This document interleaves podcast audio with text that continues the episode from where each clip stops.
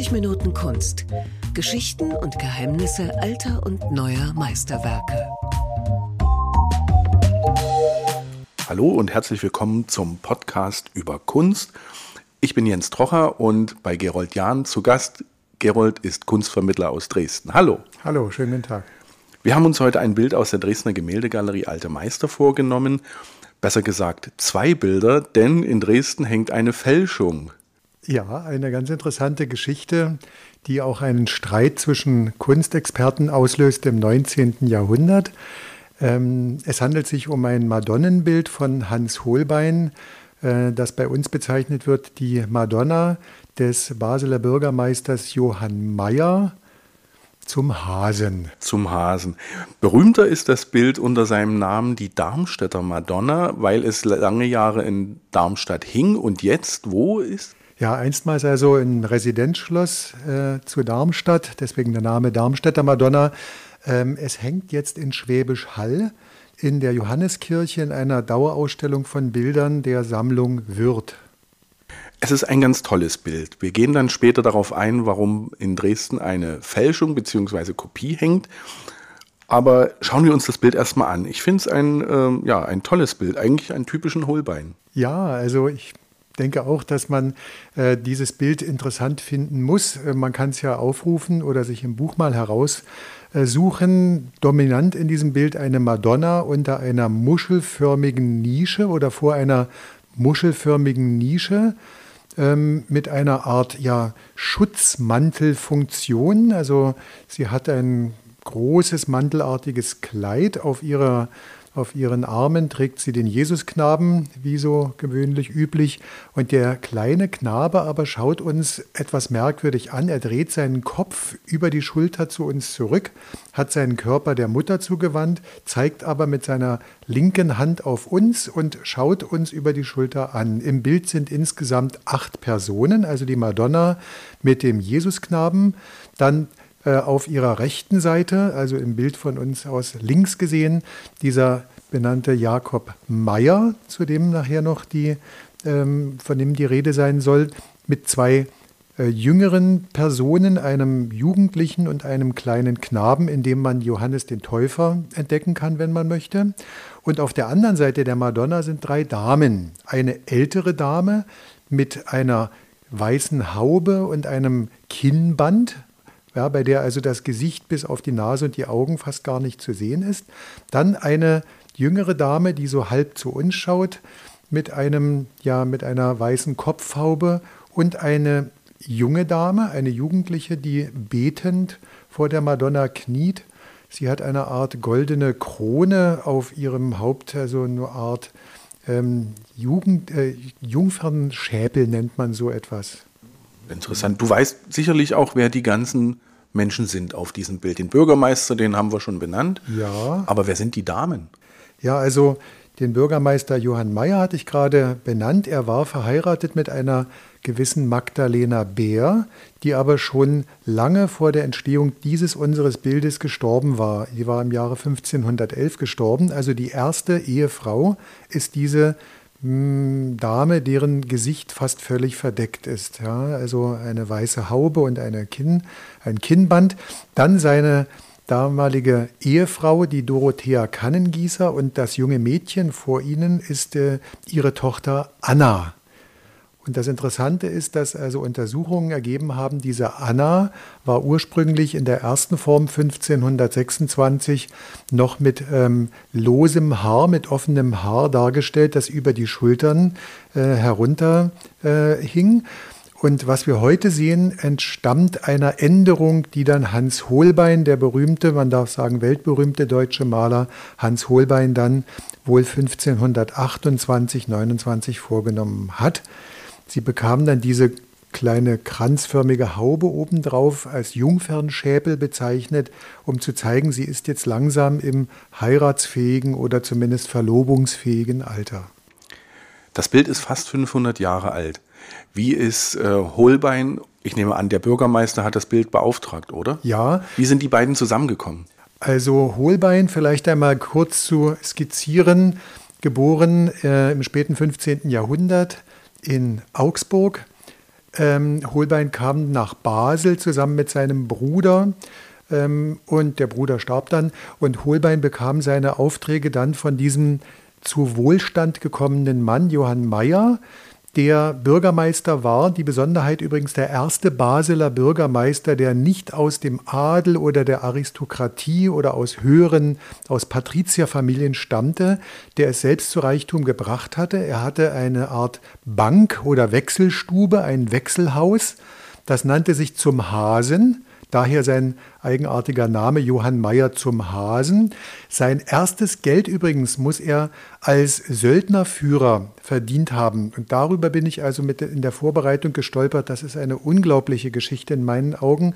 Schweizer haben sich ja als Söldner, als Soldaten anderen Mächten angedient, einfach aus wirtschaftlicher Not oftmals. So ist übrigens auch die weltberühmte Schweizer Garde entstanden, gegründet 1506 durch den Papst Julius II. Da klingelt irgendwas bei mir. Julius II. Irgendwo habe ich die schon mal gehört. Hilf mir auf die Sprünge. Ganz bitte. richtig. Man kann sich ja, wenn man in Dresden zur Sixtinischen Madonna geht, diesen Julius direkt anschauen. Ah, denn links ist ja unten. dieser, genau, es ist ja der Auftraggeber unserer Sixtinischen Madonna. Und jetzt klingelt es ganz laut. Der hat also diese Schweizer Garde gegründet und das ist die Zeit von Johann Meyer.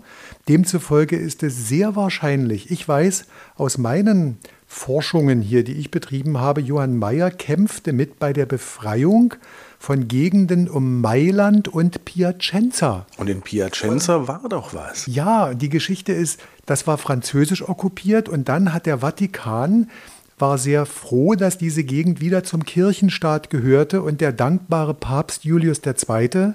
hat die Sixtinische Madonna ja aus lauter Dankbarkeit in Auftrag gegeben, dass also die Gegend von Piacenza wieder zu seinem Kirchenstaat gehört.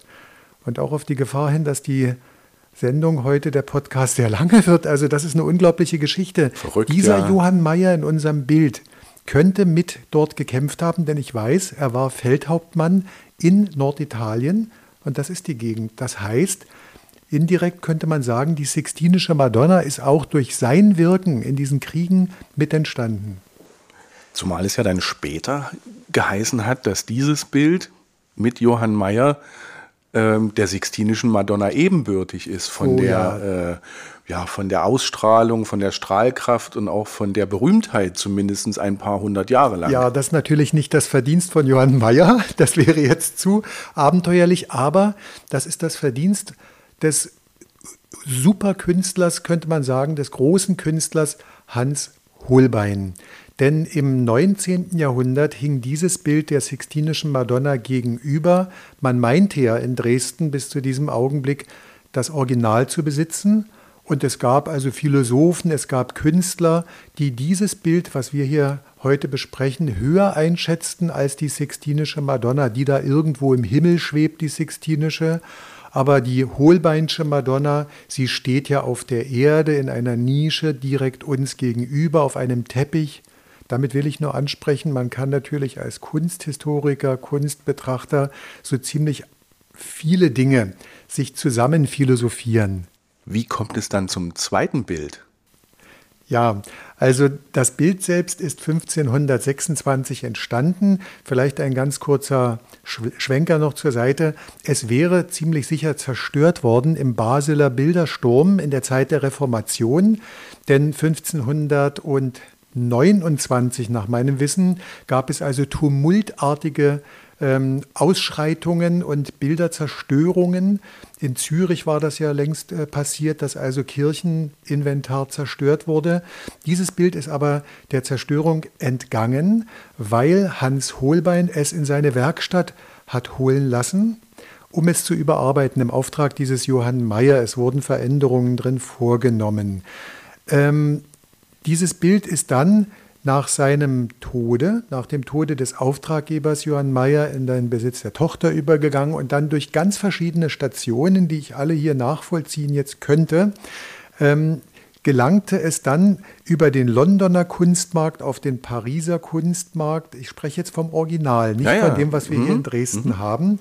Und es wurde im Jahre 1822, also vor etwa 200 Jahren, durch einen preußischen Prinzen für seine Ehegattin gekauft. Und das war eine Prinzessin von Hessen. Und da klingelt es natürlich Darmstadt, Residenz und so weiter. Es kam dann später auf verschiedenen Wegen in die Residenz zu Hessen-Darmstadt. Deswegen der Name Darmstädter Madonna. Und das war das Original. Und die, und die Kopie? Ja, und unsere Kopie, das ist also eine sehr verwirrende Geschichte, wurde im Jahre 1633 geschaffen, das heißt rund 100 Jahre nach dem Original.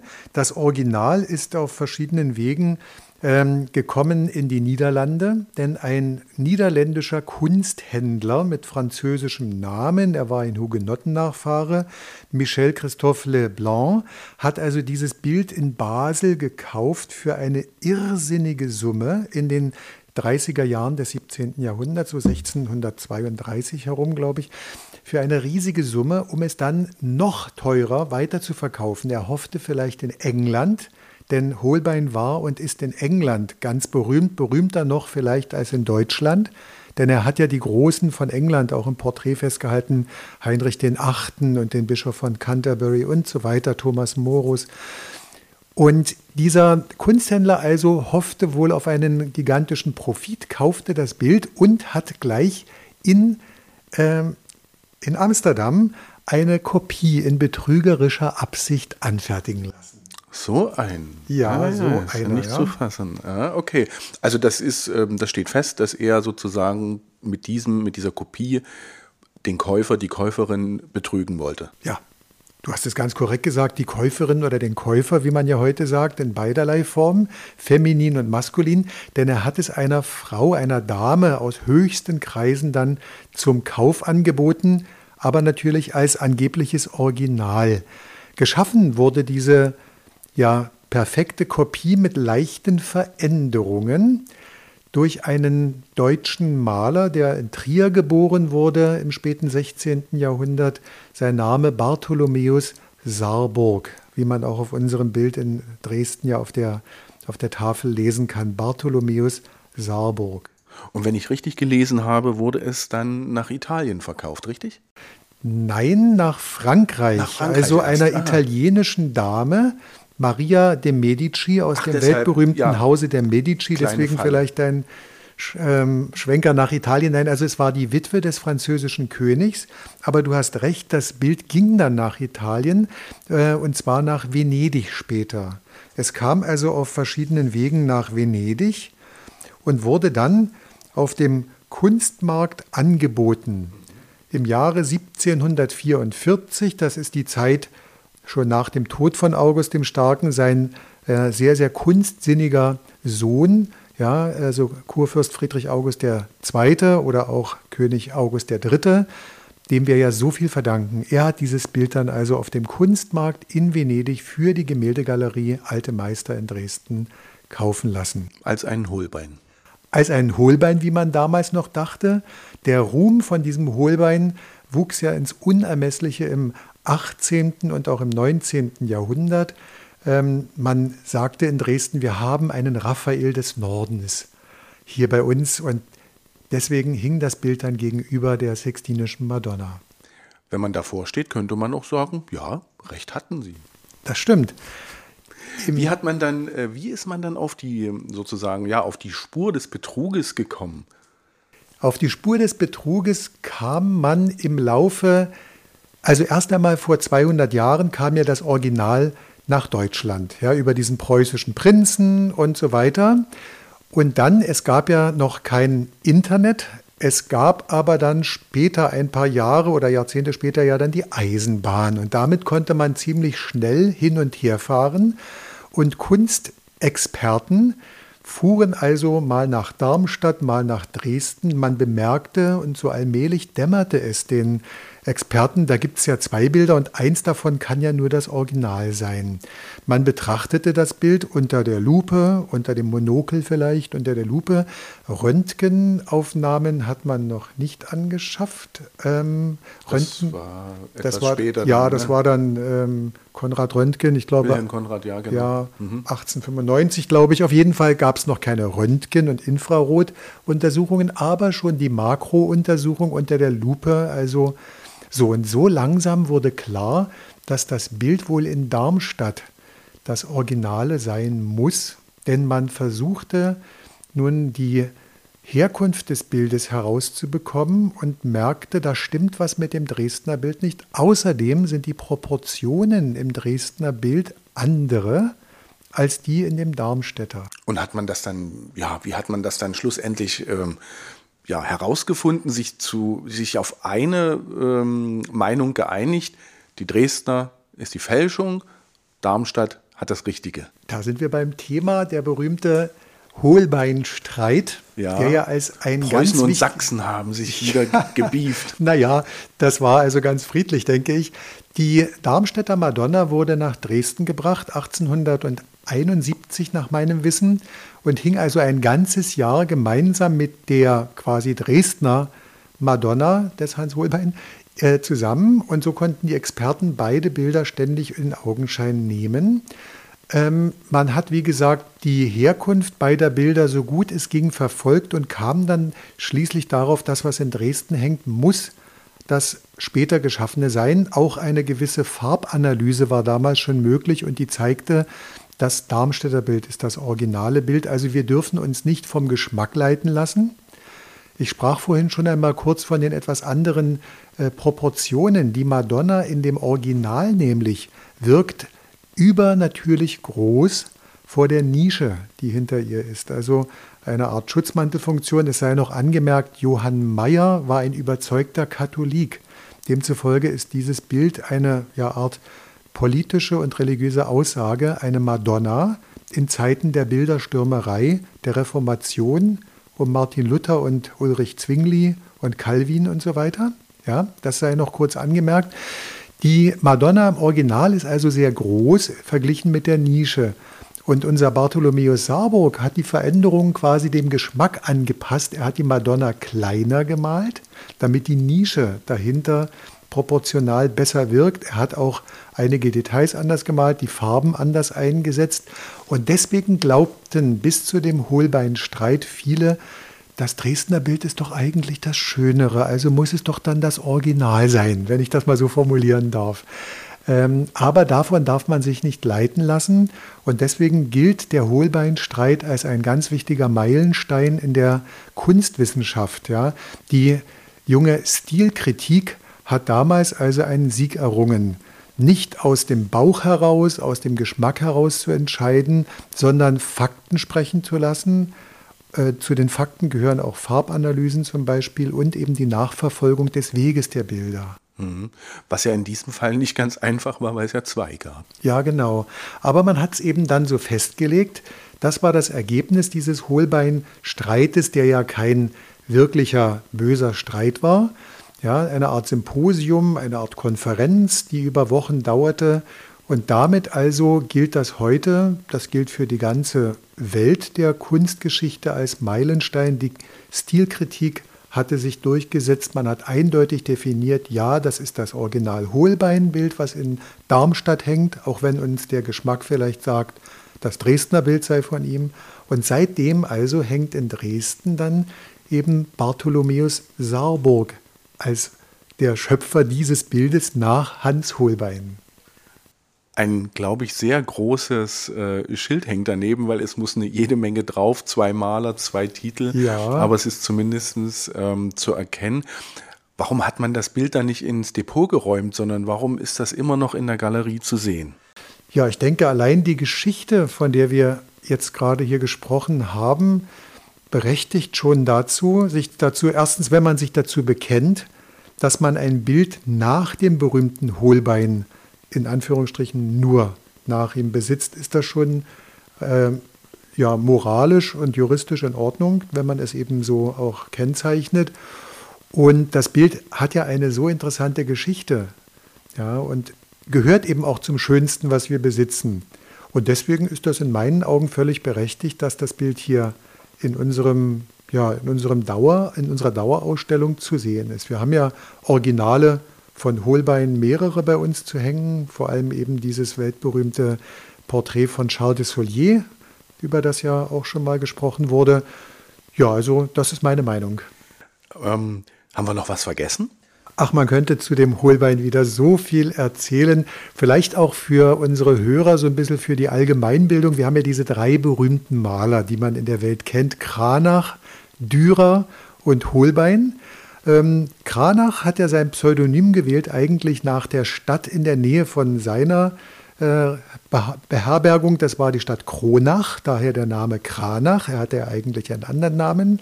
Zu Dürer kann man sagen, da gibt es ja auch andere Betrachtungen dazu. Dürer hat ja seinen Namen über seine Vorfahren aus einem Dorf in Südostungarn, Aitosch, dazu könnte man noch, das heißt die Tür übrigens übersetzt. Und unser Hohlbein hat wohl Vorfahren gehabt, die krumme Beine hatten. Die das kann ich bestätigen. Hatten. Ich habe einen berühmten Namensforscher gefragt und der sagte, ja, das muss wohl ein obeiniger Vorfahr gewesen ja, sein. Ja, das stimmt. Ja, das stimmt. Also daher kommt der Name Hohlbein. Vielleicht sei noch angemerkt, vor allem für unsere Hörer in Dresden, dass es in unserer Stadt drei Straßen gibt mit den Namen dieser drei Maler. Und ich bin mir sicher, in anderen Städten, in Nürnberg gibt es sicher auch äh, Straßen mit den Namen dieser Maler. Ja, und vielleicht noch zur Einordnung, wann unsere Madonna eigentlich entstanden ist. Also die originale Madonna, die die Darmstädter Madonna entstand zwischen seiner, ähm, also äh, kurz vor seiner Reise nach London, nach England. Er war ja befreundet in Basel mit Erasmus von Rotterdam, der wiederum einen guten Freund hatte namens Thomas Morus oder Thomas More. Ja, und damit ging also auf Empfehlung von Erasmus der Hans Holbein nach London. Da kurz vorher entstand unser Original. Und er kam dann nach zwei Jahren wieder zurück nach Basel und hat diese Madonna dann Gott sei Dank zu sich in die Werkstatt genommen. Sonst wäre sie ja Sonst wäre sie heute nicht, würden wir heute gar nicht darüber sprechen, wir würden das Bild nicht kennen. Was hat er nach seiner ähm, Arbeit in Basel gemacht? Er hat noch ein wenig in Basel sich dann versucht zu betätigen, aber das Umfeld war wohl nicht gut genug, also nicht lukrativ genug. Ähm, er hatte ja dann keine Möglichkeit mehr, religiöse Bilder zu malen mit religiösem Inhalt und hatte dann wohl, ich sag mal, etwas salopp die Nase voll und hat einen zweiten Anlauf genommen nach England, der ihn dann weltberühmt gemacht hat. Denn er kam dann in die Kreise von Heinrich VIII., dem weltberühmten englischen König, und blieb ja dann quasi bis zu seinem Lebensende in London. 1543 ist dann Hans Holbein dort an der Pest höchstwahrscheinlich gestorben. Also Holbein ist nicht allzu alt geworden. Was mich noch interessieren würde, weißt du, warum der Bürgermeister diesen Zusatz zum Hasen hat? Ja, das weiß ich, denn äh, Jakob Meyer hatte eine Art Bankhaus. Vielleicht ist Bankhaus schon etwas zu übertrieben oder zu groß gesagt. Eine Wechselstube, so äh, steht es in seiner Vita, ein Wechselhaus. Das müsste heute Bestandteil sein des Basler Rathauses, so habe ich mal gelesen. Dort, wo der Turm des Rathauses ist, dort war seine Wechselstube in einem Haus zum Hasen, das wohl einstmals ein Gasthof gewesen ist und dann zur Wechselstube umfunktioniert wurde. Daher dieser etwas eigenwillige Name, über den ich früher immer gelächelt habe, nur Jakob, äh, Johann Meyer zum Hasen. Das waren ähm, ja spannende Geschichten rund um ein doppeltes Bild und eine Fälschung in der Dresdner Gemäldegalerie. Vielen Dank, Gerold. Vielen Dank fürs Lauschen. Bis zum nächsten Mal. Sehr gern geschehen.